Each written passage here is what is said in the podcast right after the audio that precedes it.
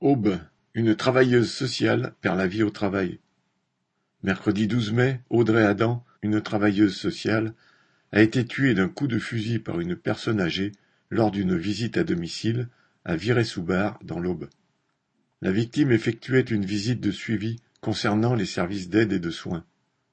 La personne visitée, avec laquelle cette travailleuse avait pourtant de bonnes relations, a eu visiblement un coup de folie. Tout le milieu professionnel, assistante de service social, mandataire judiciaire, mais aussi du secteur sanitaire et social, est choqué, abasourdi.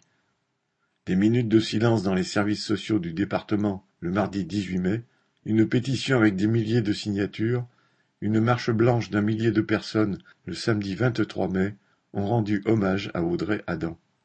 Le drame a provoqué beaucoup d'émotions, mais aussi de discussions. Aujourd'hui, les policiers manifestent, en partie parce qu'ils se sentent en première ligne face à la violence de la société.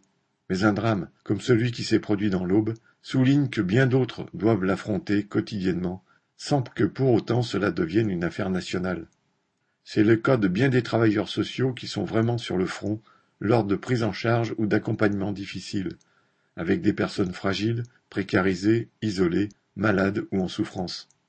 Tout travailleur médico-social connaît ces situations de violence, d'agression verbale et physique. Mais dans un contexte d'aggravation des conditions de travail du fait de la crise économique, sociale et sanitaire, chacun aussi se trouve trop souvent démuni, isolé et sans moyens. Correspondant Hello.